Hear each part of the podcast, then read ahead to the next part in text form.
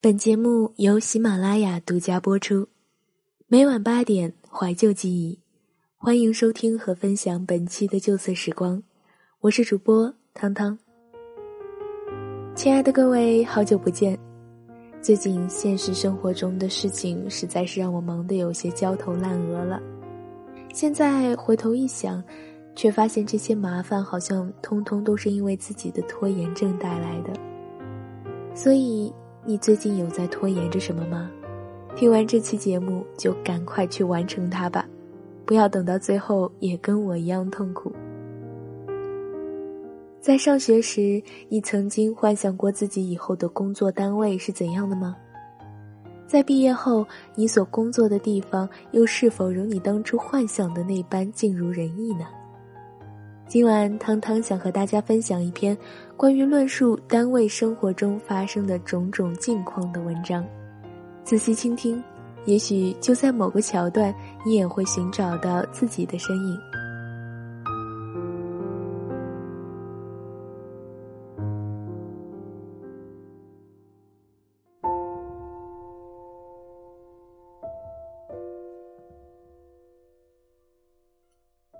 单位就是这么一个方正的盒子，一辈子的悲喜，一辈子的荣辱，一辈子的平淡与激荡，写满四壁，楷体的付出，草书的纠结，以及宋体的庸长。没有谁是为单位而生的，但多少人却要在单位里终老。是的，一辈子的光阴，实实在在的扔在了单位里头。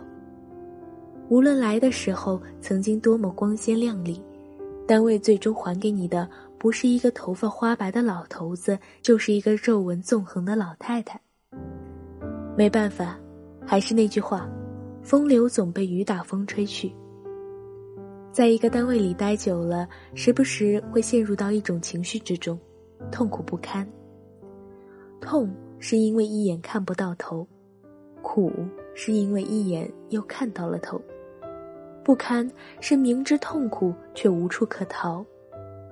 看不到头是生活除了重复就是重复，不咸不淡，毫无新鲜可言。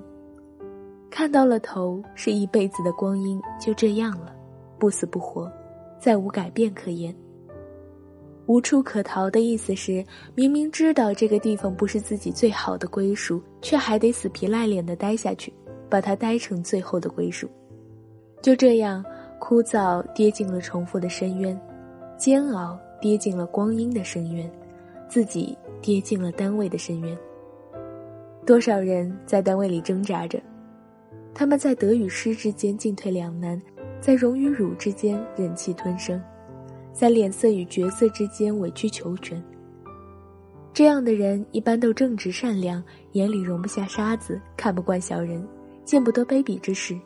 却也容易瞻前顾后、畏手畏脚，最后卑鄙是卑鄙者的通行证，挣扎成了挣扎者的墓志铭。挣扎成全了另一种意义上的苟且，本欲主动出击，利弊权衡过后退让了，想要据理力争，忖度形势之后放手了。然而心中又分明不甘，于是。一次次官设单位的斗争沉到心里，多少挣扎最后都演变成了自我折磨，骂一阵笑一阵，爆发一阵冷静一阵，怨愤一阵宽慰一阵，一阵在胸腔，一阵在九霄，一阵英雄气长，一阵英雄气短，但长阵更短阵，无处觅归程。这样的挣扎是对一个人尊严和信念的巨大摧残。然而，更苦的地方还在于，无论挣扎多累多痛，始终不愿让人看出来。表面上还得装作强大，迎来送往，欢声笑语，泰然自若。只等喧闹散后，暗夜里为一颗破碎的心，为一个悲怆的自己，彼此形影相吊。单位。是一棵枝干纵横的大树，每个人都是为利益而飞进飞出的雀子。最肥美的单位是油水足，最舒心的单位是人事简单。会不会有这样一家单位两全其美，既油水足又人事简单呢？答案是没有，因为它违背了两个原则：一，有利益必有纷争原则；二，人性贪婪原则。大凡油水肥美的地方，周围总会埋伏着无数的欲望，而欲望丛生的地方，不会有优雅和谦让。其实，待在一个清贫的单位是美的，至少你会活得简单。此间没有尔虞我诈，没有勾心斗角，没有争名夺利，没有得宠失宠，没有欺辱霸占，什么都没有，除了几个干巴工资，几个干巴人，一缕清风，几轮朗月，没有大风光，却有大自在。有的人喜欢窝在清贫的单位过生活。要的就是这个清静和轻松。这个世界有一批这样清风朗月的人，他们心底是朴素的，只要能养家糊口，绝不多生一丝贪婪。他们有诗一样的内心，养个花，种个草，侍弄一只蛐蛐儿，便也觉得得到了人生的全部。不可否认，也有这样的人，他们天生喜欢在利益之间周旋，在上司面前献媚，然后玩阴的。耍横的，左右逢源，两面三刀。哪个单位里都会有几个得志的小人。当然了，阴暗的东西在成全他们的同时，也终会毁了他们。道理很简单，在利益那里，总会有一种阴暗吃掉另一种阴暗。在这个问题上，没有双赢，只有你成我败或两败俱伤。在一些单位里，上司决定的往往不是单位的命运，而是单位里人的命运。上司的一句话，有多少人得意，有多少人落魄，又有多少人一脚天堂，一脚地狱。上司的殷勤，左右着天底下多少单位人的寒暖。所以，你永远赢不了上司。要想在一个单位顺利的待下去，你所要做的，只能是战胜自己。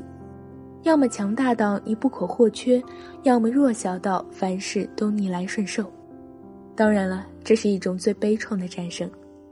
人世间多少人以这样气血的方式换取着单位里的一点日月天光？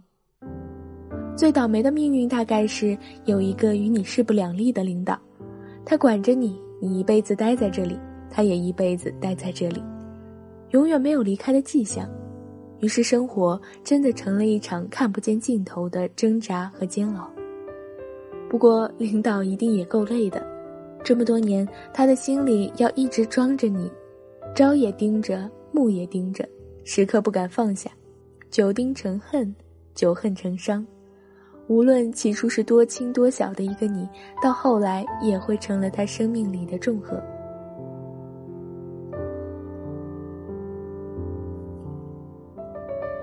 在我看来，文章所言不假，确实有很多人一辈子被束缚在一个地方挣扎，但这个束缚到底是自己给的，还是他人所强加的呢？每个人都会有不同的看法吧。我觉得关键在于你想要什么样的生活，还有你是否为这样的生活付出努力过。你是怎么看的呢？